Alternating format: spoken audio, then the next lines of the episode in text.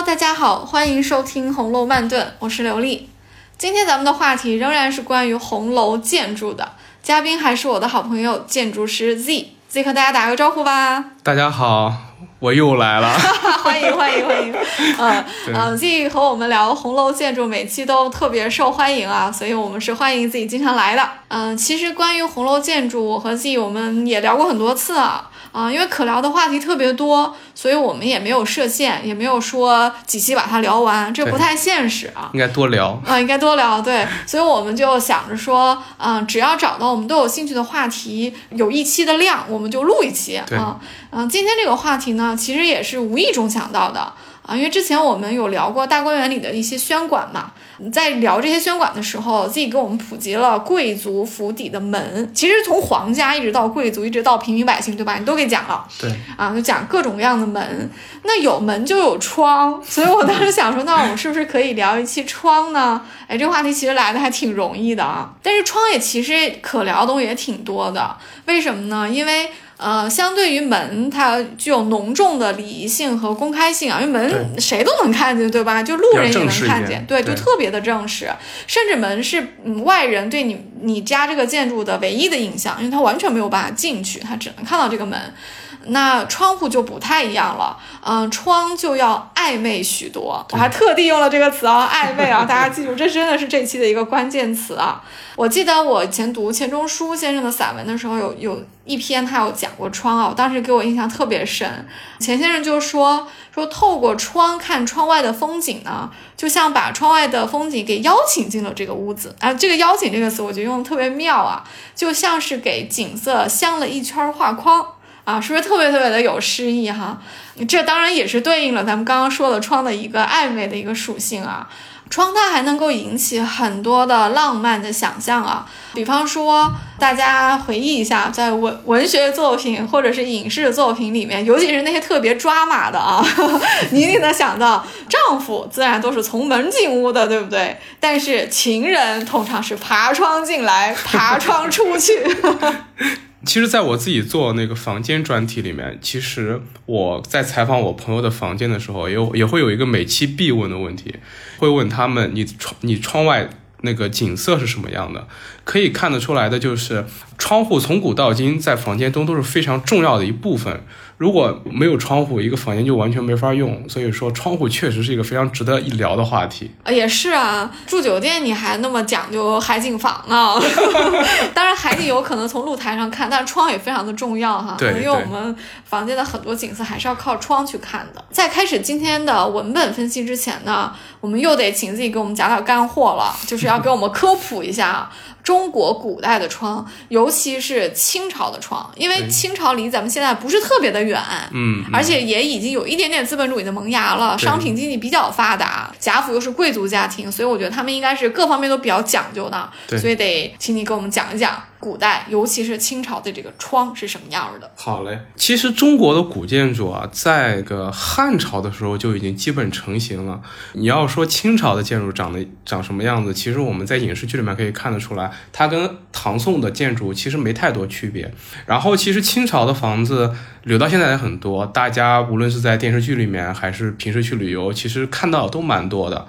那从窗户上呢，我其实可以可以跟大家简单介绍一下中国古代建筑的窗户。中国古代建筑跟西方区别还是挺大的。大家可能都知道，我们中国古代建筑是一种木框架结构，也就是说，中国古建筑的承重不依赖墙，而是依靠柱子承重的。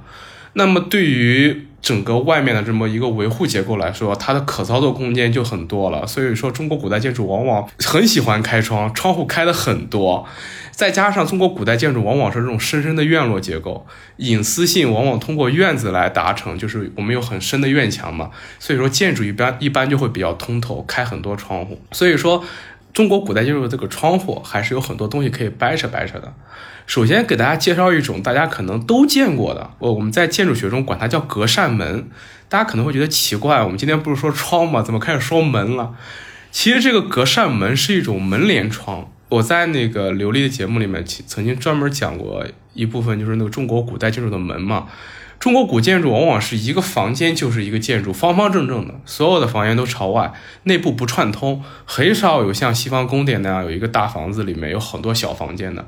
所以中国古代建筑往往注重院子的门，房间的门呢，就是或者这个这个单栋建筑的门呢，它往往就很通透，跟窗区别不是很大。所以说，它的门就会用一种叫做隔扇门的方式。大家在旅游的时候，经常可以在那个像苏州园林啊，或者说是在故宫里面见到，就是很多门排成一排，上边一半是格子，下面一半是木板。有时候还会有很多纹样，这就是中国古代中国古代最常见的隔扇门。它其实也是一种窗，它也能采光，而且它南方和北方还会有一些比较微妙的不同。其实它它因为它的区别太微妙了，不给大家细说了。但是如果你有机会去南北方去看看这种隔扇门，其实还蛮有意思的。那么与这种隔扇门相对应的，其实就是这个坎窗。坎窗和隔扇门的区别就是它的下半部分是固定的。有时候是固定的木板，那像到了清代砖建筑多起来之后呢，有时候下半部分是砌墙，上半部分仍然是个格子窗，也能推开。这种就跟我们现在的窗非常像了，它就是有一个窗台，上面有一个可以推开的窗户，对吧？除了这两种窗之外呢，中国古代还有一种窗户叫做支斋窗。这种窗户呢，如果大家去苏州旅游的话，可能会见得多一点，因为它在这个园林里面用的比较多。在这种官样建筑里面用的不是很多，它往往分成两部分，上一上半部分可以支起来，下半部分可以摘掉拿下来，它就因此而得名叫支摘窗。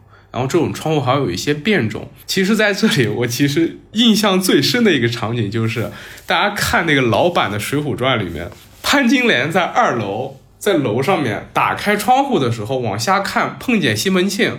如果我没有记错的话，当时他就是撑开的一个窗户，嗯，那个窗户就是支斋窗。感兴趣的话，可以回去再翻一翻那个电视剧，看我有没有记错啊。好嘞，这些窗户都是能打开的窗户，但其实在中国再往前，窗户的建造方式还不是那么复杂，或者说技巧不是那么高的时候，或者说是建筑比较粗糙的时候，还有一种窗户叫做直棂窗。它其实就是一种不能开启的窗户，在唐宋的时候很常见，后来就用的很少了，宫廷中用的少了，民间还有用的。它其实就很简单，就是一个房间开一洞，这个洞其实就是一个窗户嘛。然后在这个洞上面呢，用这个竖向的木条排成一排。然后它没有开启扇，它自然就不能开。然后那个竖向的木条就叫领条嘛，所以它叫直檩窗。这种窗户也发展出了很多不同的做法，比如说什么卧临窗呀、一马三件窗啊。大家如果想要知道这些窗户长啥样的话，可能需要我们配一些图片。但是你一看就会发现，这些窗户其实自己可能在别的地方都见到过。对，大家知道这是一种不能开启的窗户就好了。对，除此之外呢，就像我们说的，中国古建筑。呃，维护结构比较灵活嘛，可以非常方便开窗，然后也非常喜欢开窗。所以说，除了这些窗户之外呢，还会有一种叫做横劈窗的东西。这种窗户在我们现在做设计的时候，管它叫亮子，其实就是比如说我们的建筑层高比较高的时候，门和窗安装好之后，就门和窗设计好之后，觉得哎，它那个门窗上面还有一大截儿可以用来。安排一些就是可以采光通风的东西，所以说我就横向的再拉一条横劈窗，它不能开启，然后这种也非常常见。这些大概就是中国古代的窗户的样子了。大家现在还在日常生活中应该还能看到这些东西的影子，对，可见中国古代的建筑中的窗子跟我们现在还是有联系的。哎，我听下去，我觉得中国古代建筑里的窗的类型很多，哎，对，很丰富，而且它的重要性比我想的要多，可能是因为我们木结构的这种。建筑的关系，对吧？对对，就可以拿窗来做很多的花样。对对对，长知识，长知识。我就有一个问题了，就是我们古代的窗户糊的是什么？大家肯定非常。先先想到的就是窗户纸嘛，对。那我们有很多的俚语来讲，那什么捅破窗户纸啊，怎么怎么的。其实红楼里面肯定也是有窗户纸的啊，因为第一回里面就有提到过，他提到说葫芦庙炸供啊，就烧着了庙里的窗户纸，然后这火越烧越大，就把隔壁甄家的房子给烧毁了，然后造成了甄氏一家的这个悲剧啊。那这个显然就是说明他窗户糊的就是纸嘛。对，对的，对的。其实在这里我可以给大家介绍一个。我们中国古代建筑中很有趣的一个小构件，就是那个窗棂的棂，就是木字旁加一个灵巧的灵。现在我们在北方方言中还有这种说法呢，叫窗户棂子嘛。对，棂其实就是我们看到中国古代建筑窗户中那些格子。那这些格子是用来干嘛呢？一方面它是加固这个窗框的结构啊，它还有一个更重要的作用，就是用来糊窗户纸的。因为这个窗户纸，你你要你要固定在一些什么东西上面嘛。嗯，因为这个纸张的透光作用非常好，所以中国古代建筑基本上都是糊窗户纸的。棂的作用就是固定这些纸张，而且更进一步的，就是因为我们中国古代的窗户是糊纸的。所以说，我们中国古代那个建筑的大屋顶和深屋檐，它其实不单单是为了保护墙体，更多有时候时候是为了保护这个窗户纸 不被打湿。而且这个窗户纸呢，它是一种特制的纸张，我对它研究不是很多啊，但是大家可以想象，这种纸肯定不是我们写毛笔那个宣纸，也不会是那种很一般的纸张。它至少应该是油纸或者一些经过那种特殊处理的纸张。如果我没有记错的话，像在苏州啊、杭州啊，还会有一些非物质文化遗产，就专门讲这个什么窗户纸的。这个大家感兴趣的可以来查一下。确实，就是我我们用常识想一下，它也应该不是写字的纸，它必须得比它结实，而且也 得有一定的防水性。对对。所以油纸或者说是其他特殊处理过的纸的可能性应该是比较大的哈。对。嗯，那说到这个窗户纸啊，其实书里面是有例子的哦，呃，而且这个例子还怎么说呢，还挺有意思的。嗯，我想跟大家说一下啊，就是这个第十九回啊，宝玉他去宁国府看戏啊，哎，这咱们知道宝玉就是一个有点婆婆妈妈，但是在女孩子身上特别会用心思的一个人嘛。他这天呢，他就突然有一个歪心思啊，他就说。呃，要去看一下挂在某一个房间里的一张美人画，一个美人卷轴。他觉得这个美人大过年的没有人陪他，很寂寞哈。你看宝玉就老想这些事情，怪不得他爸要揍他 啊，就是怜香惜玉到一定程度了啊。所以他过去了，但是他呢就在在窗外听见了不可描述的声音，嗯呃，然后呢，宝玉呢就舔破了窗户纸。显然，这个房间应该是呃，在今天很热闹的场合里面是被忽视的一个房间。连宝玉都想到说，那美人很寂寞。但是，知道这个房间没人的人只有宝玉吗？显然不是，对不对？所以，宝玉舔开了这个窗户纸之后，就看到里面有人啊，就是自己的小厮明烟啊和一个丫鬟啊。书中说的就比较文雅了，说他们正做那警幻所训之事啊。那宝玉当然就是觉得这这是离谱啊，就 就把那个明烟大骂了一顿啊，让那个女孩跑了，因为毕竟这个是在宁国府而不是荣国府，这个丫鬟呢应该是宁国府的丫鬟。嗯，你明烟这个好大胆的一个小厮啊，跑到别人家里面勾搭别人家的丫鬟啊，这确实是应该批评他啊。然后宝玉呢也就问了一下明烟这个女孩的年名字啊、年纪啊，发现这些东西明烟有些还说不上来。嗯，宝玉就女性主义上升啊，他就为这个女孩。很不值啊，说他白认的你了。其实我看到这里哈，我有点挺感动的。宝玉其实没有完全的从道德的高度去说明烟和这个女孩怎么怎么样啊，当然确实也不应该，对吧？你俩这个身份确实也不应该。但是我觉得，与其。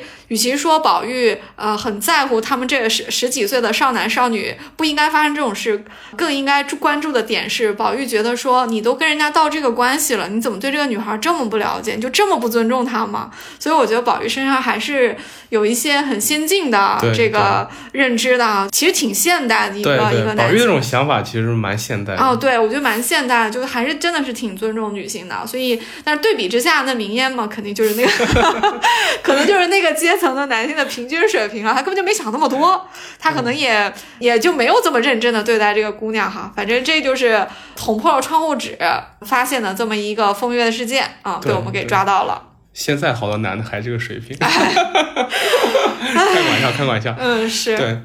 然后说到这个窗户纸，还有一条，其实这个窗户纸一般是在冬天用的。因为窗户纸这种油纸啊，透光效果可能会好一点，它透气性不是很好。据我了解啊，在古时候夏天的时候，这个窗户一般要再糊一次的，就是冬天糊油纸，夏天呢一般就是糊窗纱。然后窗纱的话，它的透气性的效果会更好一点。然后夏天的话，用纱窗可能就会更舒服一点。对，哦，这个有意思。呃，我突然想到一个日剧啊，呃，具体的情节我记得不是很清楚，但我记得中间有一个场景，大概是在春夏之交，家里就要发动壮劳力，嗯。呃，换这个榻榻米的这个隔扇哦。的纸和纱，就是好像就是像你说的，哦。就是把本来是用纸做的榻榻米的隔扇换成窗，因为你透气嘛，你坐在房间里你不希望特别热嘛，对啊，那那冬天的话用纸比较好，这样保暖。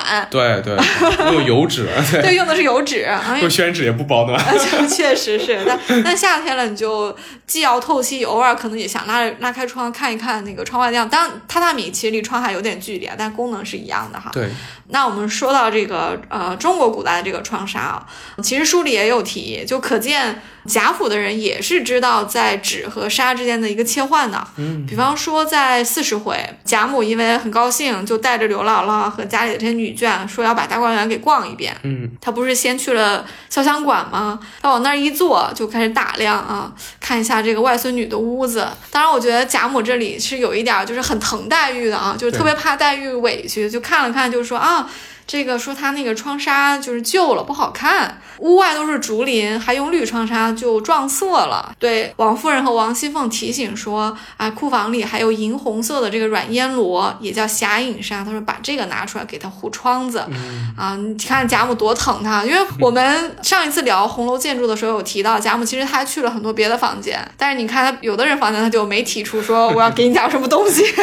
当然在宝钗房间，她也是给了一些装饰品啊，嗯啊，可见对黛玉还是非常的关照的。就我记得 Z，你当时有一个特别精妙的一个发现，你你觉得贾母提议把林黛玉的窗纱换成红色，就是让黛玉活得更活范儿一点。对对哎，我觉得这个解释特别好。你看，黛玉就是一个嗯读书人，平时过得很清幽啊。如果这个窗纱也是绿色的话，就感觉这个气它都是过于的安静了。嗯，但是嗯，贾母说，哎，拿个银红的过来，你看亮了。对，这个颜色跟人的心境的区别感受还是蛮大。像我们建筑师就整天穿黑的，然后啊对我朋友经常跟我说，你该换换颜色。对，跟这个其实有异曲同工之妙的。还真是，我的建筑师朋友几乎全是一身黑。对对对，好吧，这是你们的行业特征。行业特征。对，嗯，那这个银红色的这个窗纱呢，其实在后文中有非常多的隐喻啊、啊，我们一会儿再说啊。但是因为这个窗纱，其实在回目里已经出现了叫嵌纱窗，那我们先卖个关子啊，我们一会儿再聊。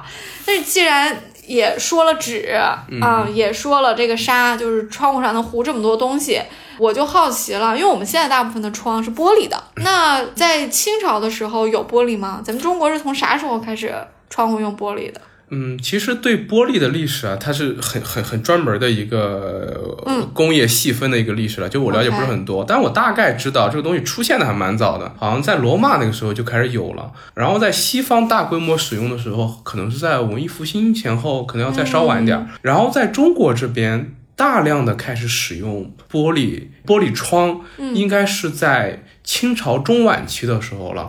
它是通过当时我们历史课本上也教过的一个东西，就是那个广州十三行，就是当时的一个相当于跟国外的一个通商口岸嘛。嗯然后我们在那边，当时在课本上面讲，我们中国往外卖很多东西啊，卖茶叶呀、卖卖丝绸啊，其实卖陶陶瓷啊，能买进来的东西不多。那其实当时买的主要是一些奢侈品，然后供皇家使用的。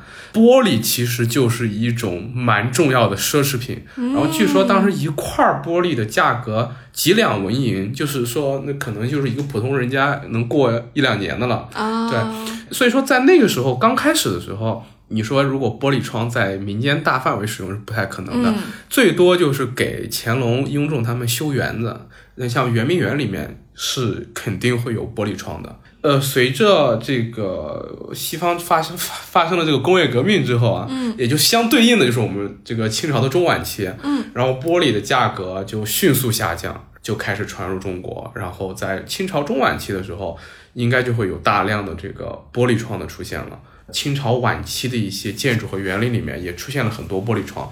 说在《红楼梦》那个时候的话，我感觉那个时候玻璃窗应该还是比较少的。玻璃也算是一个舶来品啊，对于中国来说，玻璃这个行业比较发达的就是意大利嘛。对啊，威尼斯到现在还有许多小岛，还还有这个传统的这个吹玻璃的这个对对工艺哈，这也正常啊。你看欧洲的很多教堂它是有彩窗的，那个就是玻璃，所以可见。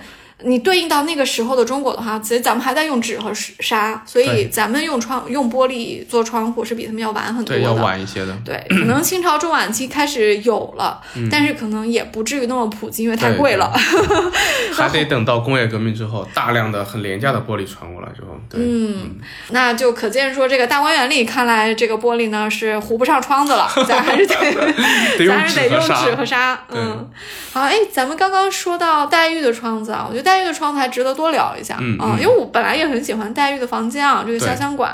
那因为窗呢，它最大的作用，这算是一个常识啊，那肯定就是采光嘛。对对你要不需要采光的话，那这个呃靠个门儿就够了，或者说黑乎乎的就这么过了。因为这个采光，经常就会把书桌啊和和平时坐卧的这些榻放在窗边，对，这样生活多多有情趣啊，对吧？多有情调哈、嗯，比方说咱们在十七回其实就有看到啊，嗯、贾政当时带着宝玉和清客相公们一起要去逛大观园，因为其实为了元春省亲，这大观园已经建好了，但是因为每一处都没有名字，没有匾额，所以就要考一下宝玉嘛，就要带他逛一逛。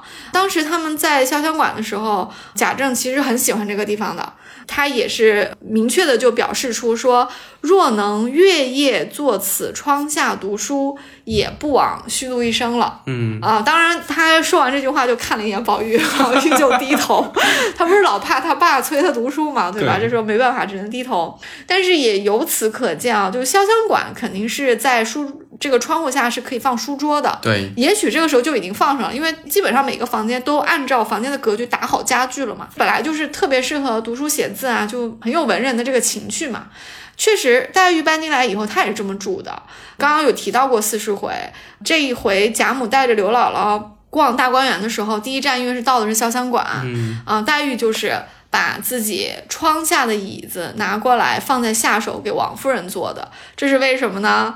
可能有些对古代文化常识不了解的听友会想象说，为什么是拿自己的椅子，而且为什么是放在下手？因为王夫人是媳妇嘛，因为贾母来了，贾母是最高的长辈，贾母到了林黛玉的房间，贾母一定是坐在最尊贵的位置上，应该就是炕上之类的位置啊。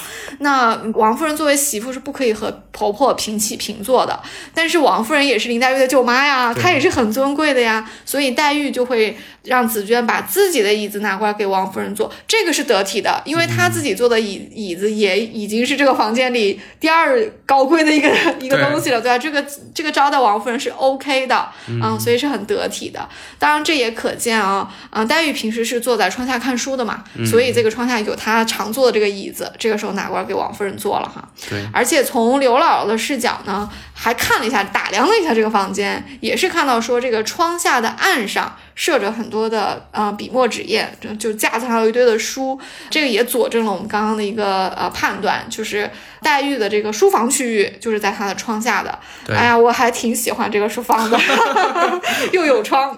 对对，嗯我记得上次反正是哪次我们我过来录节目的时候，我也说到，我们都很喜欢那个林妹妹的房间，还有那个是探春吗？探春的房间，对，探春房间也像书房。对，嗯像书房。其实说到这个窗户和房间的关系，刚才刘丽就已经讲的非常非常的好了。窗户和这个房间中最好的位置，窗户和书桌往往会发生一些很有意思的关系，因为，嗯，你可以想象。窗户它往往是奠定一个房间性格的一个要素，因为一个房间原来就是四面墙嘛，给它内部的空间能带来最大变化的就是那个窗，所以往往在我们设计的时候，很多设计都是围绕窗户来的。窗户能够奠定一个房间的性格，然后月下图书，月当然是透过窗户进来的嘛，嗯，包括李白写的诗“床前明月光”，月光也是透过窗户进来照到床前的。说到这个月下读书，月和窗户也是很奇特的一对。中国古代有这个月洞门和月洞窗，都是圆形的，可见这个意象对于中国建筑来说也是非常非常重要的。而且刚才刘丽说到那个房间中座位的问题，我还想到一个特别有意思的点，其实呃，窗户和座位之间还有一个非常有意思的联系。大家可能都知道，就是中国古代的时候，汉朝之前吧，中国其实是席地而坐的。你可以想象那个时候房间里面的窗户是比现在要矮很多的。嗯，对，因为后来就是因为中原的战乱，然后跟北方这个游牧民族的一些文化交流和融合，后像椅子传入到了。呃，我们中原这边当时最早管它叫胡床，因为有了椅子之后，我们的生活方式也发生了变化，然后我们坐得更高了，嗯，然后就是桌变得像现在这样高，然后我们又坐椅子，然后整个窗户也变得更高了，所以说这其实是帮助大家辨认这个汉朝的房子，当然现在也没有留下来什么汉朝的古建筑了，但是在一些画像里面。嗯，呃，在一些画像砖里面，我们或者或者古代那个一些墓葬的名器里面，我们看到那些汉朝建筑的时候，会发现，哎，它的窗户会更低矮一点，然后它的那个房间的表情会更呆萌一点，那个窗户会开得很大，然后很低。然后你再看，比如说像宋朝的房子，宋元之后的明清的房子，房子变得更加瘦高，然后窗户的表情也变得不一样了。所以说，可见这个窗户跟我们的生活习惯是有着很。很微妙的关系的。那现在我们再去看日本的房子，就日本的古建筑，包括日本的现在的一些房子，跟我们中国建筑的一些区别，包括经常有人讨论的唐风建筑和这个日本建筑有什么区别，有有什么样有意思的区别？那其实，在这些细节上，就还能还是能可以看出来的，就是跟我们这种文化上面的生活习惯不同的细节。哇，谢谢自己又长知识了。哎，我发现从这个建筑，尤其是从画像里留下的这个建筑，判断朝代是一个很好的办法。哎，你你刚刚又给了我一个窍门，就是，嗯，到底你坐的有多高，你坐在什么坐具上、卧具上，对吧？就特别反映那个时代啊，啊，真有意思。嗯，咱们开头其实就提到，窗相对于门来说，它是有一定的暧昧性的啊，因为它不像门嘛，那就是大张旗鼓，那谁进门你都能看得见嘛。但是谁从窗外走过，你就不一定看得见了。我在找资料的时候就也特别留意啊，我找了一大堆跟这个窗的这个暧昧性。啊，有点关系的一些情节啊，很有意思。啊，咱们提到第一回有窗户纸出现啊，其实第一回窗发挥了作用还挺多的啊，它还间接的促成了一桩风月事件。听到风月，大家是不是来劲儿了？嗯，是有啊。第一回里面，贾雨村他呃，因为去甄士隐家做客啊，就在甄士隐的书房里。当时甄士隐因为要到前面去接待一个什么严老爷啊，就把他留下来了。然后呢，贾雨村就百无聊赖，他就走到窗边去看。结果呢？哎，他就听到窗外有咳嗽声，他就探头一看，你看这动作写的很传神啊。嗯，探头一看之后呢，可能这窗户没有没有关嘛，他就可以看见嘛。他就是看到一个丫头在携花，就是在采花。嗯，所以窗外可能就是甄家的这个花园啊，可能甄家也比较大嘛，是乡绅嘛。那这个丫鬟大家知道就是焦姓了，因为我们节目里有聊过她哈。那焦姓呢，为什么她谐音侥幸呢？这跟她接下来的行为有关系了。她呢是因为好奇这个人是不是主人常说的贾雨村，就多看了几眼。嗯，书中是明摆了写出焦姓的心理活动的。嗯，他就是说这个人长成这样，是不是我家主老爷常说的谁谁谁？所以他多看了几眼啊。但是贾雨村就不是这么解读了，嗯，可能是眼前景色太美，花美人也美哈。那贾雨村心情比较好。还有呢，就是我觉得贾雨村特别有中国文人的臭毛病，普信男是吧？普信男对，他就觉得说一个美丽的女子，嗯，凡是多看自己几眼，就是亲眼有加，对，就一定是识货，就一定是哎呀，就是因为我好，他才多看我几眼的，就带入了自己，就像红佛慧眼识李靖一样啊，就是美心里美滋滋的啊，他就觉得交信肯定是觉得他日后必有一番作为吧，反正就是这样。他后来确实也是做了官啊，就偶遇了焦信，就把焦信娶来做二房了。我们在焦信这个节目里面是聊过，为什么说他是侥幸，因为。焦信当时回头未必是要谋求说，哎，这个人是个潜力股，我 我在他面前抛几个媚眼儿，将来将来有点机会什么的。其实焦信可能真的没这么想，但他确实出于好奇心就多看了几眼。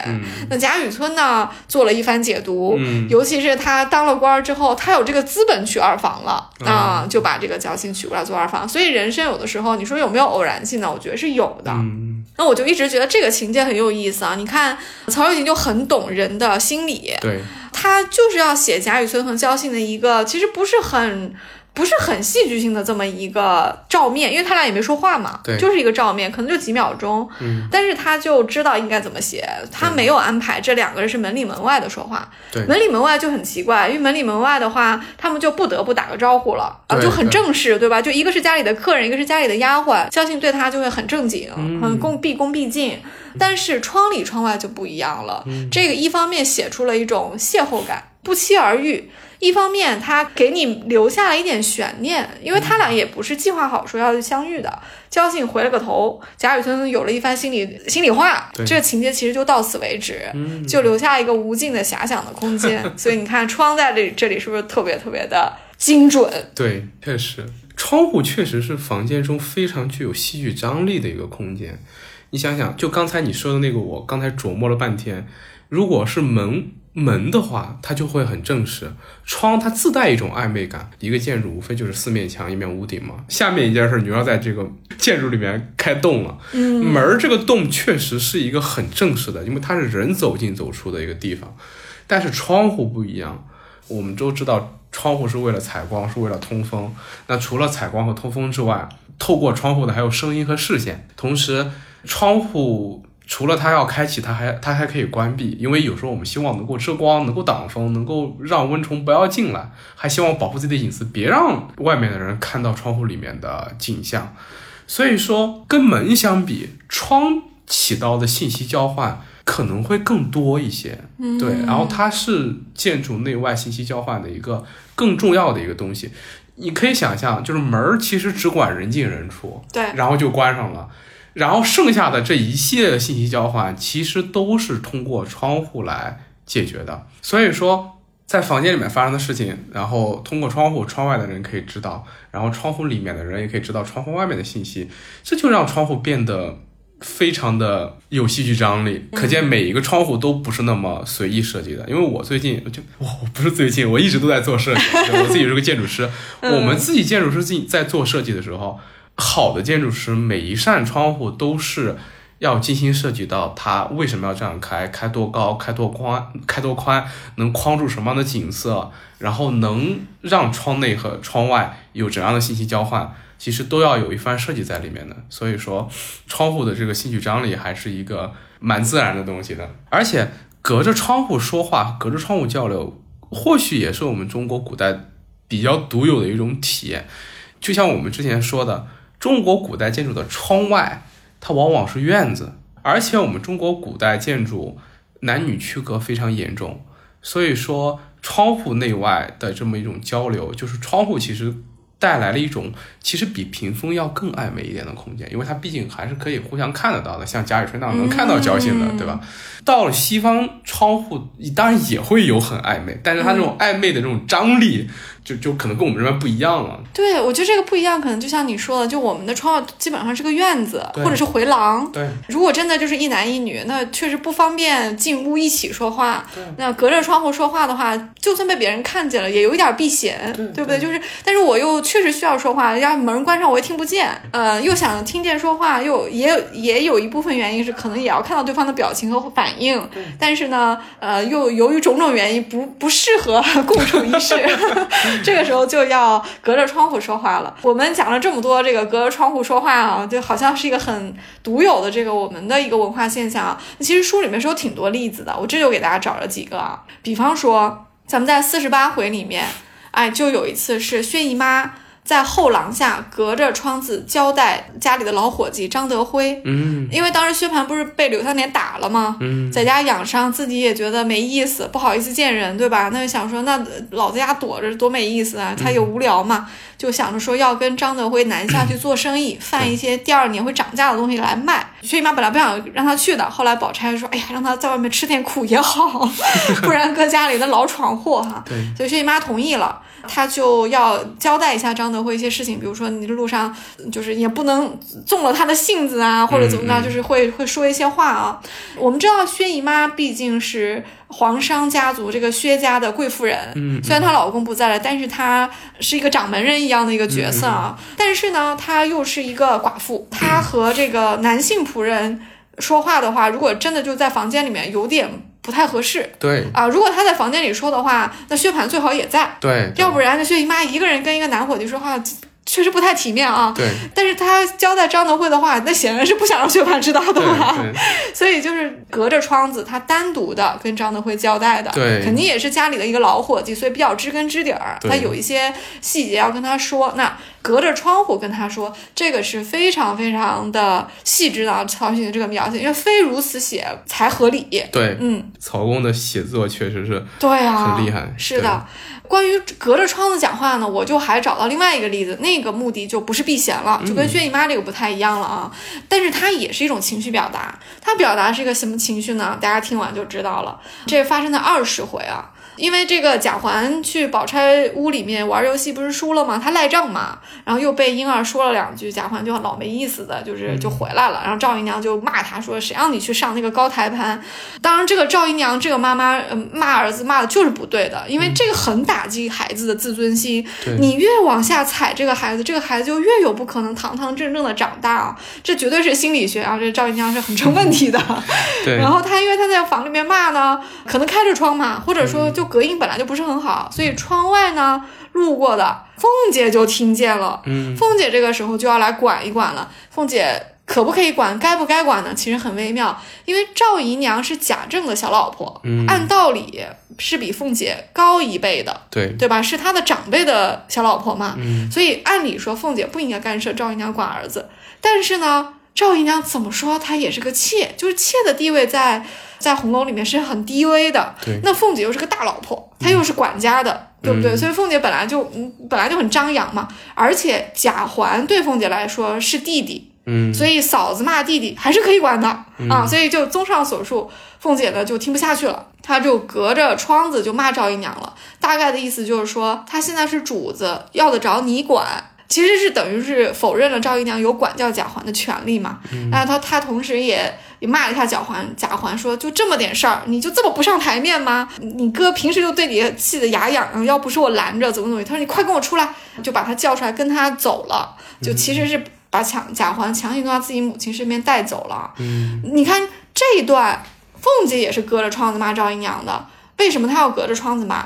一定是不是为了避嫌？因为凤姐完全可以进屋，她俩都是女的，但是凤姐觉得以自己的身份不需要进屋，她就隔着窗子就可以大骂，就像泼妇一样，她就可以骂。当然，泼妇可能在这里说的有点过了，就是表达凤姐的这个用泼辣的这个性格吧。她在窗外骂，呃，骂赵姨娘，其实就是一种马上我就要行使这个这个权利了，对我就是看不下去，我就要管。而且你看他是不是后面一叫，贾环就马上出来了。对，所以可见凤姐隔着窗子骂赵姨娘，她是非常有信心，她觉得说我可以管，而且贾环还不敢不出来。这个隔着窗子的对话，那显然他其实对凤姐来说，她其实是一种为了表达一种不屑嘛，甚至是一种挑衅，就是你的儿子。因为你是小妾，你没有资格管，但是我可以管啊！我可是个正房夫人，我是他的这个嫂子，我就可以管。这段隔着窗子的对话也是很生动啊。还有一次，这个戏剧张力就更足了。嗯啊、就是六十九回有提到说，秋桐经常去尤二姐的窗户下骂她。嗯，这个呢，就完全不是避嫌了，甚至是相反，不但不避嫌，还是骂给别人听的。因为我要进屋骂，是不是别人听不见了？我在窗外，你在窗里，我就是骂给这个院子的人听的。嗯，但尤二姐还呃脸皮薄，她可能还不好意思出来回怼，对不对？就秋桐一个人在骂，她骂的非常难听哦。因为秋桐这个时候也是贾琏的一个小妾嘛，尤二姐是个二房，那秋桐骂尤二姐啥呢？她就嗯、说尤二姐肚子里的孩子是野种，这个是骂的非常非常严重的一个骂了，因为你。不光是在骂尤二姐，你这不也是骂贾琏吗？对不对？就是一块儿骂了。所以，当然秋桐在我们的节目里也聊过他，他其实是一个教养不高，就是人品也不太好的一个人啊。所以他骂人也骂得非常难听，而且他也知道怎么去伤害一个人，所以他是隔着这个窗户骂的。骂人我还没说完，还有，哎呀，这个窗户怎么怎么在《红楼梦》里贡献了这么多吵架场面，真是没想到哈。八十回还有一次啊，这个咱们引用的人都越来越泼辣了啊。嗯嗯，呃，这个凤姐就算了这个秋桐呢也是够泼辣的。对这八十回出来一个王炸啊，夏金贵哈、真的是全书之泼妇啊。对，呃，夏金贵也是隔着窗子跟婆婆，也就是薛姨妈顶嘴，嗯只不过这次呢，夏金贵是在屋里。薛姨妈在窗外，薛姨妈不是故意隔着窗的，是薛姨妈已经出去了。嗯，她已经肯定是在屋里面已经说说完话，她要走了。结果她就是走出房间，可能就是路过这个窗下，因为院子嘛，就院子里面她要路过这个窗下的时候，夏金桂就站在窗边，跟着婆婆继续顶嘴。这是在古代的这个婆媳关系里是非常非常没有教养，这个不符合礼法啊。嗯，所以把平时脾气非常好的这个薛姨妈都逼急了。她说这就说这谁家的媳妇啊，说隔着窗子和婆婆顶嘴，这绝对是一种公开挑挑衅对，是非常非常失礼的。咱们看前八十回，没有任何一个媳妇敢这么跟婆婆说话，咱们这个夏金桂就敢，所以她一来就是要把薛姨妈呀、这个薛蟠啊都都给压下去啊。对，所以这个是我们总结的几个隔着隔着窗子说话，但是你看传达的情绪非常的不一样。对，我们在第一个例子里面是有提到说，隔着窗户说话是有一定的避嫌的作用，对吧？对，这里我还有另外一个例子，但是跟薛姨妈与张德辉的这个对话就不一样了。嗯虽然它也是避嫌，但是场景完全不同，而且多了很多微妙的意思。它是发生在第二十一回的啊，是发生在贾琏、平儿和凤姐之间的。嗯、这回我们知道，就是因为乔姐出痘疹啊，那贾琏就要搬出去住，在书房住了几天。他在那几天不是就勾搭上了多姑娘吗？这个大姐好了之后，贾琏就得搬回自己家，就等于说他要搬回去跟王熙凤一块儿住。平儿就去书房里给他打点那些铺盖，啊，就把他搬回来。这个时候就看到了有多姑娘留下来的头发。当然，平儿是一个非常善良的人，她不希望家里起冲突，所以她就把这个一呃头发藏起来了啊，就像想帮贾琏瞒过凤姐，因为贾琏和凤姐吵起来，平儿也没什么好 好处，对不对？可能要受夹板气啊。平儿就跟贾琏说了一呃一段话啊，说到后面呢，贾琏一看这个平儿这么可爱哈，就他就搂着平儿求欢，呃然后呢，平儿就甩开他的手就跑出去了，跑到院子里面去了。这个时候贾琏还在屋里面。呃但是他俩的话还没说完啊，所以他俩也是隔着窗子在说话。你看是不是很有意思啊？就是也有点暧昧，但是呢，也是一点避嫌的意思。为什么我说这是避嫌的意思呢？因为平儿跑出去，她就是为了避嫌，因为凤姐这会儿就进来了。嗯，凤姐进来的时候就有点儿，就有点儿酸溜溜的哈，还是故意的，就说两个人不在屋里说怎么跑出来了，隔着窗子什么意思？其实凤姐也是装的，因为她很不愿意平儿和贾琏到一块儿，他俩一旦在一个房间相处，平凤姐可能就要猜疑，所以平儿跑了出来嘛。但是她这个时候还装作不知道哈，对呃，平儿就说屋里一个人没有，我在她跟前做什么？你看平儿多委屈啊！按理说贾琏是平儿的丈夫，在屋里说话咋了？正儿八经的夹板气儿的，对，平儿就是太可怜了，就是因为她跟她自己的丈夫在一起，凤姐也要骂他，所以他没办法了呀。那我为了不让你猜疑，为了让我自己日子好过一点，我逃呗。所以贾琏在屋里面，平儿就出来了。嗯，凤姐还在说，她说正是没人才好呢。我们今天这个平儿是有点志气啊，就支棱起来了啊，就说这话是说我吗？凤姐还还说不说你说谁？平儿道别叫我说出好话来了。啊，然后也不打帘子，也不让凤姐自己先摔帘子进来，往那边去了。啊，这个就很有意思啊，就是平儿就在回嘴嘛。平儿本来就是为了避嫌，跟贾琏一个屋内一个屋外，凤姐还非要说两句 明知故问的话，就是那你让平儿怎么办呢？不就是你搞得他俩不能在一块儿吗？嗯，所以这也是一个隔着窗子说话的一个事件啊。啊，他也。起因确实是一个避嫌的起因，但是它的性质呢，又和我们前面举的一些就是风月的例子又又挺像的啊。对，又似乎窗总是能够帮我们带到很多的风月事件上去啊。除了明烟啊啊，除了这次这个凤姐、平儿和贾琏这些，其实还有啊，最有戏剧场面的一次啊，应该还是哎又跟凤姐有关了。哎这凤姐在 凤姐在这个窗上出现的次数也挺多了啊，就确实凤姐身上的这种抓马场景比较多啊。这个就是凤姐四十回过生日这天，我们知道凤姐过生日，那家里的女眷给她凑份子摆宴席嘛。对，啊，那她老公呢就抓住这个机会，觉得说宴席肯定得吃几个小时吧，然后呢就把鲍二家的啊，就是家里一个比较好看的一个管一个佣人的媳妇儿啊，就弄上了床，还是在他自己的卧室啊，确实贾琏这个这事儿搞得挺 挺下作的啊。然后他俩还在那里商量，说什么哎，凤姐这个阎王要是死了，就没有人管贾琏搞女人了。这个时候凤姐在外面呀，因为凤姐闹大了这事儿，这必须的，因为凤姐是喝多了酒回回家洗脸的。你想她一回来还没进屋，在窗前就听见了。当然，这确实说明窗户隔音不太好啊。就在窗前就听到老公要咒她死的话，那不是得气死了吗？这个就是一个非常非常抓马的戏啊！就凤姐进去闹，贾琏装模作样要杀人，然后凤姐要去老祖宗那里哭，然后平儿什么都没做错，被贾琏、凤姐当出气筒又打了几下。确实，平儿天天受的都是夹板气啊。最后这一场闹剧呢，也算是平息了啊。但是其实是有代价的，就是鲍二家的上吊了。而且贾琏和凤姐之间一定是又拉下了一道不信任的这个裂痕，可见这个窗户在《红楼梦》里面一出现就 对，好像不妙的情况更多，是不是？大杀气，对，是，但是也不是说咱们透过窗户看到的这个室内的场景都是这么不堪啊，也有很温馨的。嗯，这就给大家举一个温馨的例子啊，嗯、三十六回就有一个黛玉和湘云相约来怡红院给袭人道喜，哎，道的是什么喜呢？当然是袭人暗中被王夫人封为姨娘喽。那这个事情因为没有公开。啊、也没有跟贾母讲，也不会跟贾政讲，嗯，但是，呃，其实女眷之间，或者说王夫人啊、薛姨妈啊，下面几个姑娘们，这个这个之间的小团体，他们是知道的啊，所以就想过来给袭人道喜。当然，我觉得此举啊，其实大家别忽略了这个细节啊，其实是说明黛玉和袭人的关系没有大家想的那么紧张的。对，因为我们常在说，妻子其实是不大会嫉妒妾的，除非这个这个主人可能一碗水端不平，或者说他不像一个公道的丈夫一样的在处理啊。按理说，妻是妻，妾是妾，他们之间无论谁争宠，谁得宠，理论上家里的这个地位都是泾渭分明的，所以黛玉不会嫉妒袭人。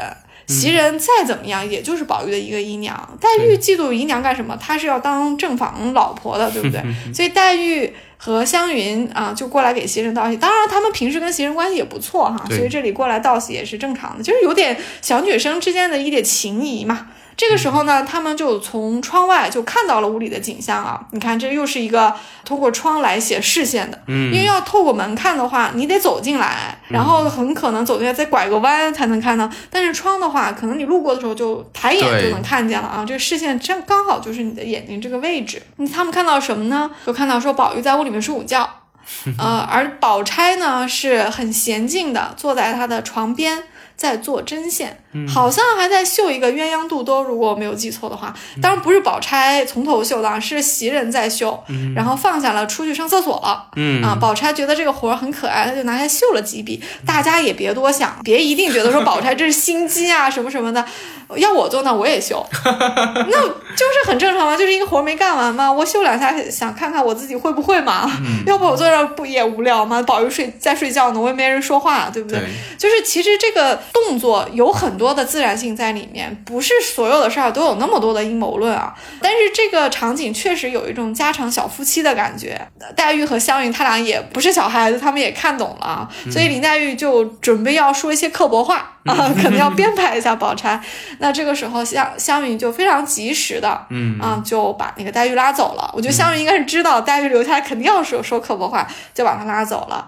但这也说明这个应该是呃窗户确实隔音不太好啊，因为如果黛玉这里。这个时候没有控制住自己，什么话脱口而出的话，那宝钗可能就听见了。还好湘云把她拉走了。嗯，像你刚才说到，在那个《红楼梦》里面有很多这种意外的听到了不该听的事情的时候 这种场景，你确实蛮有意思的。因为刚才你也说了，中国古代建筑隔音不是很好，确实就是如果说中国古建筑有什么。比较显，这算是缺点吗？就比较显著的缺点的话，可能隔音不好就就得算一个。隔音不好原因也很简单，就是因为这个窗户。大家平时生活中也知道，就是窗户如果大了之后，那就隔音其实就好不了，因为窗户的隔音效果跟墙的隔音效果相比，肯定还要差一点。那中国古建筑这么通透，对，开这么多窗户，那它的隔音效果肯定还是要差一点。相比较西方那种厚的石头的建筑来讲，啊呃，隔音效果要差很多的，可以说是，因为我们平时看一个建筑的隔音好不好，其实主要看它的建筑材料。建筑材料如果是那种牺牲的材料的话，它隔音效果会好很多。其实木材牺牲效果是要比石头啊什么的要好一点的，它是一种比较疏松的材质嘛。但是呢，奈何中国古的古建筑很轻盈，它不会做的很厚重，然后它开窗又很多，所以说。基本上可以说中国古古建筑的隔音效果是很糟糕的，所以说在屋里面你基本上说点啥，只要在那个屋外，就基本上都可以听到。嗯，你要想象在一西方的那种城堡大房间里面，你在屋里面说话，那窗户这么小，把窗户一关，其实说话 偷听也不是那么简，不是那么简单的事情，对。蛮好哎，你这么一说，我想到影视剧里面有好多哈，就偷听。这个窗户还是让偷听变得更便利了。对嗯，就是因为中国古建筑隔音不好，所以有的时候偷听它也不是有意的，就是走过的时候他就听见了嘛，对那也没办法，对吧？嗯，但是也有一些偷听它是有意的。有意的偷听，其实书里面也有啊。这一回呢是发生在七十五回啊，嗯注意七十五回贾府已经有非常明显的衰落的迹象了，因为一一切都要走下坡路嘛，这个连中秋节也都聚不起来了啊。这一回呢是尤氏去窗下去听屋里面的那群在赌博的男人们在说什么啊，你会看到确实说的东西非常的不堪，因为这个房间里没什么女生。嗯 对不起啊，我要我要我要这个冒犯一下男性啊，我有一个规律啊，我觉得在一个全男性的场子里，那个话可以说的很粗，如果有女生在，他们可能顾忌一下啊，然后收敛一点。但是这回呢，有事过去一听呢，那那里面都是那赌博的这些男的嘛，这是在说的什么呢？嗯、有的是在算账的，什么赌钱的输赢啊，还有为这个娈童争风吃醋的，哎呀，非常不雅啊，咱就不重复了啊。其中就有一个邢大舅啊，他就抱怨自己的姐姐啊，也就是邢夫人把钱看得死死的，让自己没有钱用。嗯，这个细节我觉得可能后文也许还会再 call back 一下，因为邢夫人这个角色，她在钱上的小气其实埋了很多小小的伏笔的。那邢大舅又是邢夫人的这个弟弟嘛，他这里专门来说他姐姐，会不会后面有一点深意呢？可能也有啊。不管怎么样哈，反正就是这个尤氏啊，就是听到了一大堆的话哈。这里提到说他是专门去偷听的，为什么呢？因为他和丫鬟一起从荣国府回来的时候，他就往这个墙角走了，去这去窗户下去听。而且呢，他也知道他一个女眷正常情况下是不能进去，他肯定只能在窗边听嘛。但是又担心通风报信的这些小童小厮们看见他，所以他还使了个眼色，意思就是说是是自家人，你们不要惊慌。那这小童要是进去报个信，他不就听不着了吗？所以其实尤氏是一个有意识的啊，去窗下去偷听了这么一段话的。这里为什么写了一个尤氏偷听呢？我其实听过一些解读啊，有很多人把从心理学上解读，说尤氏是不是有些偷窥癖，这个人物是不是有些瑕疵？也有人是想借觉得说借这个场景，可能也在暗示一些贾府后文的一些情节的安排啊。我是觉得从这个举动来看，似乎尤氏这个人物啊，他还是心里挺有数的。嗯嗯，怎么说呢？就是他是因为是田房，嗯，在宁国府地位没有那么高，从贾珍到贾蓉都不是特别特别的给他面子啊。他也似乎是太逆来顺受了，种种事情从秦可卿啊到尤二姐、尤三姐什么的，老公儿子闹上闹上天了，他也不敢管。但是呢，我们要知道尤氏的这个奶奶的地位做的是非常稳的，贾珍表面上是非常尊敬她的，也就说明尤氏第一非常会做人，嗯第二就是她其实没有那么好骗。嗯就他对这些东西都是懂的，他只是不会随时的呲牙。嗯，那他怎么会心里有数，对这些东西都懂呢？你看。这个偷听其实在中间是起到一定作用的，哦对不对？在尤氏这作为一个女眷，她又和宁国府的这这个贾珍、贾蓉这个父子的关系不可能那么好嘛。对，她能够知道家里多少内线消息呢？她能知道家里很什么人有什么把柄吗？可能都不会有，除非她自己非常积极的去获取这些。对所以她去偷听了一下，我觉得也是有一种哦有点像是一个情报作用，对，就获取信息，那跟我们窗的交换信息的功能就对上了。就是这个意思啊。因为就是其实他知道这些信息，他也不一定去使坏，他也不一定说我就出去大嘴巴去说谁的八卦或者怎么样，但是。我觉得他是懂的，他要知道说你们这帮货色的人在密谋些什么事情，如果哪天出来了，我有个准备。嗯，她不是一个非常愚昧，坐在家里家里什么事儿不知道的一个夫人。你看她都能知道在这个场景去听，因为她之前有交代一段啊，就是贾珍因为就是在家里设赌局嘛，就天天家里都来着这些贵族的呃公子什么的。其实很可能这些人里面也会埋藏着一个将来的一个隐患，咱们也不知道哈。反正这个屋子里面赌博的这些人在讲的这些话。他他就已经说明这些人不是什么好人了，嗯，所以可能也这也是我觉得也是一点点在写嗯尤氏的一些生存之道吧，就是一方面是很低调啊、保持距离，但另一方面。我我觉得他其实也是竖起耳朵在听家里的一些情报的，所以你看，他就善用了这个窗，是的，就到窗下去听。哎，我至少要知道一点你们在搞什么名堂。蛮有意思的。哎，我想到刚才你说那个嵌纱窗有一个悬念，到现在是不是应该揭秘一下了？可以揭秘，可以揭秘了。嗯，其实嵌纱窗这个悬念我们埋到这儿呢，不是因为嵌纱窗有什么特别，嗯但是它被赋予了一个非常美的名字，就是嵌纱窗。这个嵌纱窗还出现在了回目里面，所以可见它就已经相当的重要了，对不对？七十九回发生了一个大事情，就是我们都非常非常喜爱的一个女性人物，就是晴雯，她死了。那宝玉呢，就给晴雯写了一篇累文。我们知道这个晴雯之死啊，某种程度上是黛玉之死的一个预演，因为晴为黛父嘛。啊、而且书里面晴雯和黛玉的相关性的比较是非常多的哈。啊、那累晴雯其实也就是累黛玉，可以说这个芙蓉女儿累是书里面唯一的一篇长篇的正式的一个祭文。嗯嗯嗯，那在这个时候出现，黛玉还没有死，先是累了晴雯，其其实就是有一个非常大的一个预演性在里面嘛。嗯那它是怎么就慢慢变成累黛玉的呢？千纱窗就在其中起到作用了，因为这个累文宝玉写好之后，他可能有些不满意啊，他就在改。改的时候呢，是黛玉陪着他一起改的。当然，这个两个人你一言我一语的，就是越改越好了。黛玉本来文采也比较好嘛，就给宝玉提了很多建议，说你这样这样改，这样改。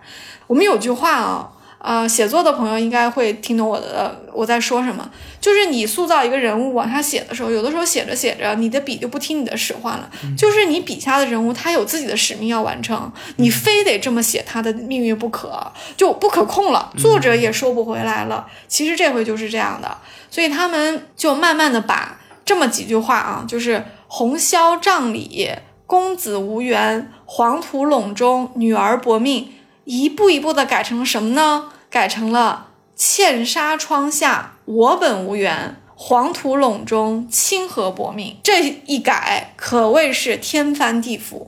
为什么呢？因为公子无缘，女儿薄命，还是比较像是宝玉在垒晴雯嘛，因为公子嘛，对不对？但是我本无缘，清河薄命，哎，它就可以是任何一场爱情了，对不对？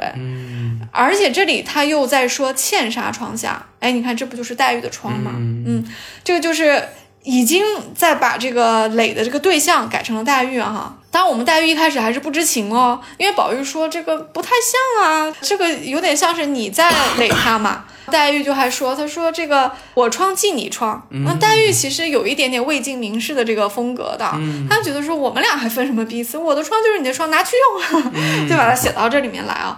把嵌红绡帐改成了嵌纱窗没有问题，公子无缘改成我本无缘也没有问题，关键是后面那个改，女儿薄命改成了清河薄命，这么一改之后，是不是就完全的把累晴雯改成了累黛玉？嗯所以黛玉听完之后是马上脸色都变了，哦，因为这是在宣告她生命的终结啊，因为她的爱人已经给她写了一篇祭文嘛，但是。我们的黛玉非常早熟啊，这个时候啊，而且她应该也知道这事儿非同小可，她又不忍心在宝玉面前把的这个情绪表达出来，所以她什么都没说。宝玉还不知道，但是我们读者读到这里都是一身冷汗，因为这就意味着是命运的安魂曲在奏响嘛。哦，原来如此，原来这个扣儿是埋在这儿的。扣其实埋了好几个，但是明明确确的说出来是在这里，因为我们知道黛玉和宝玉的这个感情，从他们两个人互剖心迹，到最后就是两个人在他们两个人中间形成了这个就是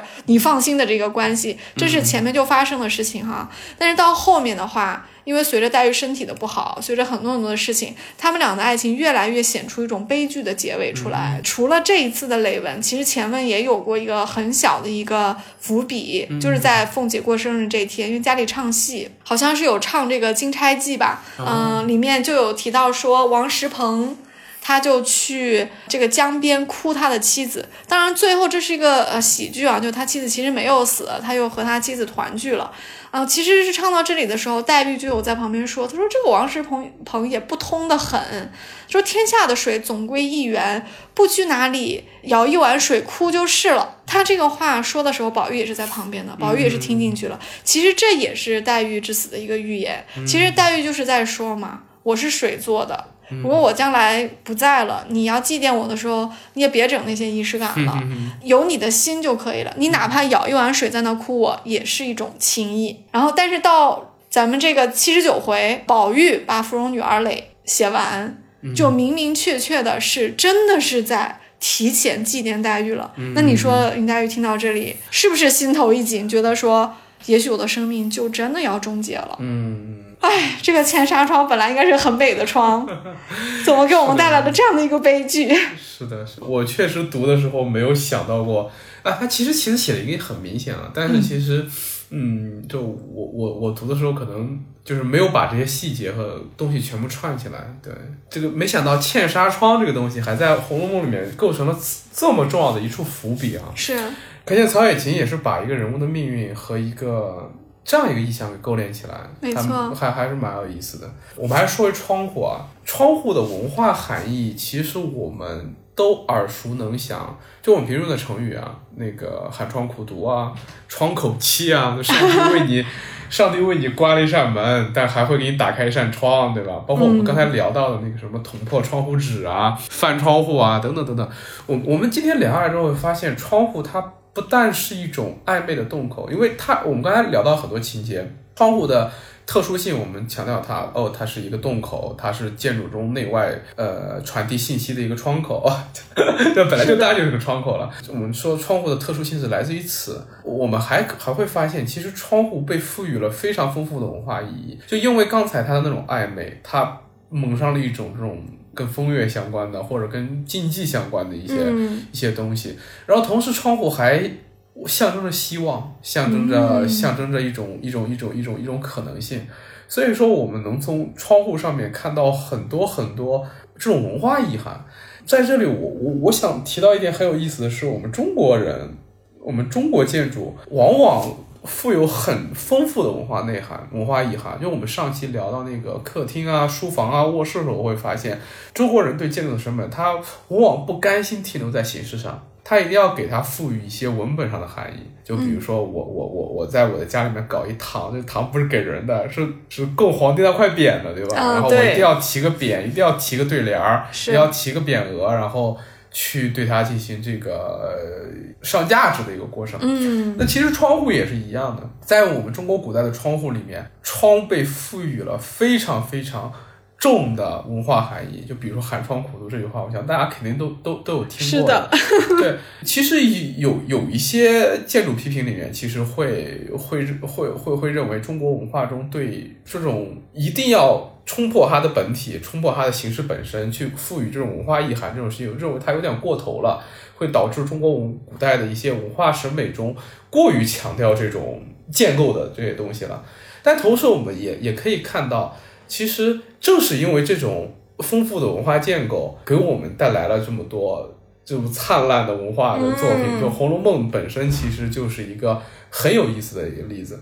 其实这里我还想给大家安利一下我自己的一个播客。我最近我的播客《城市语数》在做一个系列，叫瓦砾谈。我朋友过去做过一个一一个系列节目叫碎片谈，然后我当时是接过他的棒，也在做建筑碎片谈。但是我在想，建筑的碎片不就是瓦砾吗？所以说我就把它改名叫瓦砾谈。在瓦砾谈里面呢，我比较关，就是我会跟一群朋友坐在一块聊天，就聊关于建筑的一切。呃，最近我们刚结束了一个专题，讲的是呃我们如何去评价和。鉴赏一个建筑啊，包括一个公共空间、一个城市，它是如何兴起的呀？其中我讲到了一个非常有趣的一个现象，一个被我们所能认同的某种建筑文化吧，或者某种文化，它肯定会经历一个过程，就是说，它刚开始是一个很临时性的东西，一个纯功能性的东西，可能因为一个很必要的原因，我必须要干一件事儿，就是窗户其实就是一个很典型的一个这样的一个东西。你可以想象，在远古的时候，人们在造房子的时候。他不会想那么多的，就想着我这个窗，这个房子盖好了之后，它得有个洞，我能进去，然后它有一个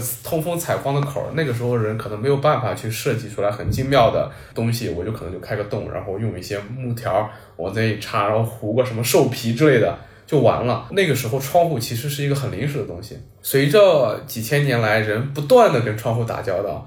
窗户在我们的日常生活中它的重要性，或者它的跟我们的关系变得更丰富、更微妙，然后我们可以体察到，原来我们在一个空间中可以跟这么一个洞口发生这么多有趣的事情，然后我们可以对这个洞口进行很多很有趣的设计。我可以把它打开，我可以用不同的材料去制作它，然后我可以把它安放在不同的房间的不同的位置。在这个过程中，到最后我们去赋予它一个。文化内涵，然后把它跟我们这个民族的文化、跟我们这个文明的一些记忆、一些时刻绑定起来。无论是李白的“床前明月光”，还是我们每个人都记住那个“凿壁偷光”，那个那个也算是一个窗户的一关嘛，寒窗苦读啊等等。对，一直到《红楼梦》里面提到了这么多有趣的窗户的细节，和和跟窗户发生这些有趣的故事，包括用窗户去暗示一个人的命运。所以说，即便是窗户这么一个构件儿，它也是有从。日常呃，就从临时性到日常性到纪念性的这么一个过程呢。我觉得这一次对窗户的探讨给了我很大启发。对我觉得我们可以去，就就就我自己而言，我可以去利用这种，就是运用这种这种方式，然后去更深的去认识我做的这个建筑设计这个这个工作和我非非常喜欢的建筑这个这个东西。所以说，我觉得还收获挺大的。开心开心，嗯，我也收获特别大，因为我对建筑不了解，所以我找文本的时候主要找都是情节。但是听你讲。讲完这些窗户的格局啊，还有它的一些功能啊，包括窗纱和纸的这些材质，我就理解了这些设定其实和它的情节是有关系的，对对吧？它们是互相依存而存在的。其实你刚才提到说，我们的文化里为很多东西就赋予了这个文化符号嘛，对，比如说这个窗，比如说这个这，我相信红楼里面这就无数的东西被赋予了文化符号。你起个书房都还得叫什么什么斋呢，对不对？对。那中国人在这方面就特别的偏执啊，就是真的是无所。不用其极，其实我是深有同感的，因为中国的传统文化或者说文化遗产里面有一个领域我一直没有入门，就是园林。在我看来，就是园林里面有太多的符号了。嗯，因为我对园林或者对公园，不能叫公园吧，我对园子 （garden） 这个东西的理解是比较像英国的那种花园的，所以那种啊，就是非常大，就是以自然为主。当然。起到有一定的人为的构思和规划，但是不像我们这种叠石啊，然后墙上开个洞让什么东西透出来啊，你你的这个房子高度是怎么样？就是没有没有我们这么多东西啊。中国的园林就是基本上你站在一个园子里面，它能够让你活跃的东西是一天也活跃不完的。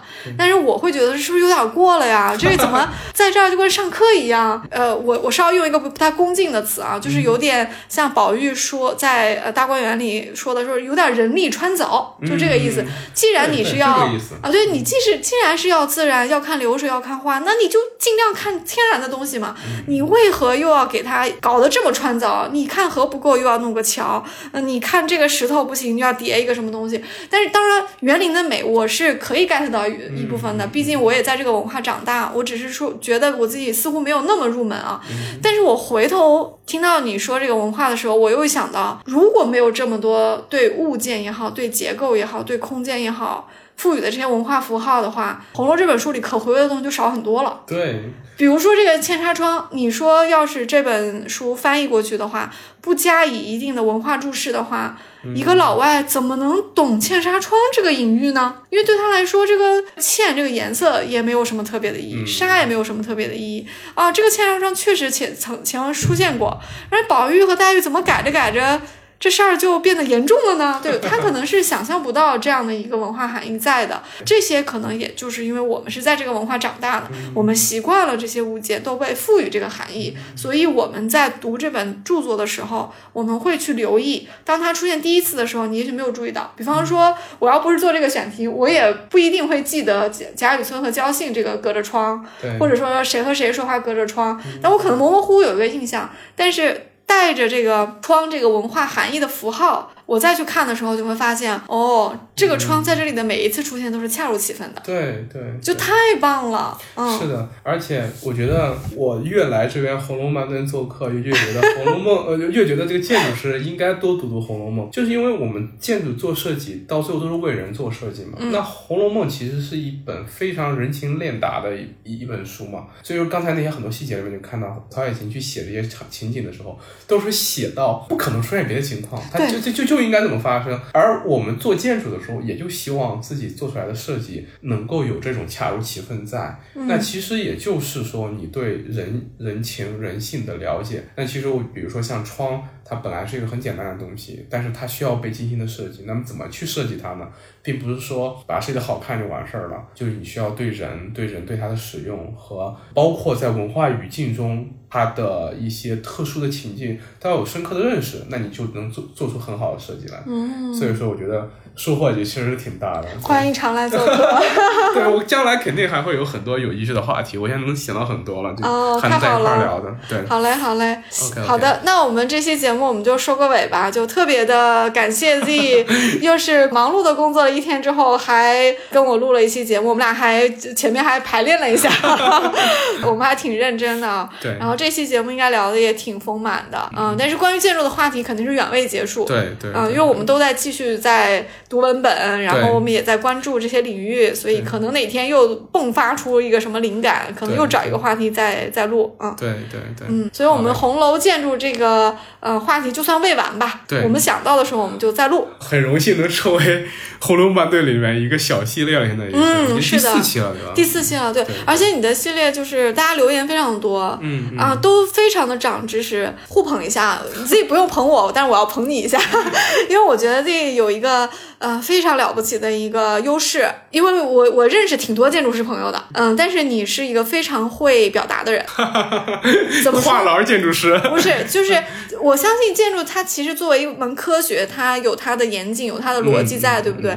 但是能够把这个严谨和逻辑说到位了，就自己也懂，然后能让别人懂，这个就是真懂的比较高的一个境界。哦，谢谢。因为哎，这确实是这样的啊。因为如果你能够把一个东西对一个门外汉掰扯清楚，我这里就假装自己是个门外汉。如果你能对我掰扯清楚了，那就是你说 说到位了。我我觉得可能跟我自己比较喜欢童书有关系，因为我最近也在写给小朋友写的那个建建筑通识读物嘛，就昨天晚上还改稿呢，改那个十万个为什么建筑！对，这其实对我来说也是一种，也是一种训练了。对，因为做设计这个东西还是要跟人相关，然后更关注人，所以说，嗯，还挺好的。你这十万个为什么建筑片什么时候出啊？昨天是我最后给那个专家审教做回复，嗯，他说我这本差不多了，然后还有几本都审教完了之后，估计再过一两个月可以下印了。啊，其他基本就是其他门类对吧？就不是建筑了。，就是一整套嘛，就小时候都买过那个十万个为什么。哦，太好了，好嘞，好嘞，那这个这个是一个不期而遇的一个广告 哈。如果嗯，听友们有小朋友想增加一些通识的话，我觉得这套《十万个为什么》可以买起来，尤其是其中的建筑篇，是我们优秀的建筑师 Z 哈来创作的嗯，儿童注音版，啊，而且注音版还拼音呢，对对，有拼音，太棒了哈针对那种还不怎么识字儿小朋友们。那就可以家长带着读，太好了。有有些字儿可能我们也不认识，必须 需要拼音。好的，那我们就这期节目我们真的就到这儿了哈，不然再聊下去咱俩没完了。